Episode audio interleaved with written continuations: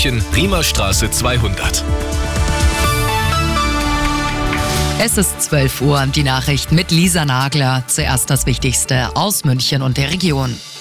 Die Tat selbst hatte für viele Schlagzeilen gesorgt und auch die Verhandlung vor dem Landgericht München. Heute Nachmittag fällt das Urteil im Starnberger Dreifachmord. Der Anwalt des Hauptangeklagten fördert, fordert zwölf Jahre Jugendstrafe. Arabella Lokalreporter Sebastian Impikhofen. Seit knapp anderthalb Jahren läuft das Mammutverfahren. Der 22-Jährige soll seinen Freund und dessen Eltern in einer Villa in Starnberg erschossen haben.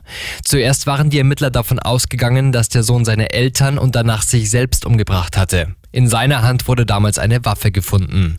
Erst zwei Monate später dann die Wende. Der hauptangeklagte Freund des Sohnes gesteht den Mord an der Starnberger Familie.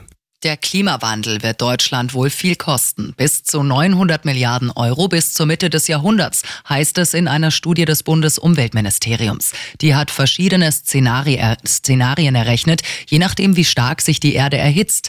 Nach den Autoren könnte zum Beispiel mehr Grün in den Städten die rein ökonomischen Kosten senken.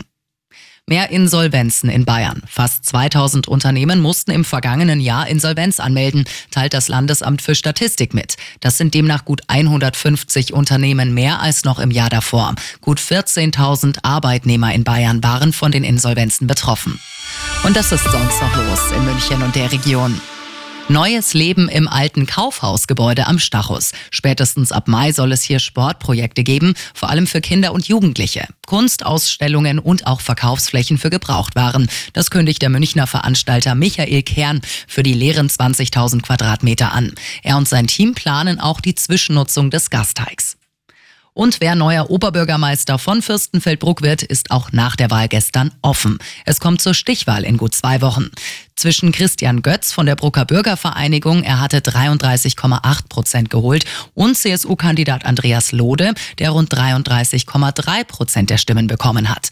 Nur 43 Prozent der Fürstenfeldbrucker haben gestern gewählt immer gut informiert. Das Update für München und die Region wieder um halb eins. Und jetzt der zuverlässige Verkehrsservice mit Sandra Liemann. Servus, liebe Autofahrer.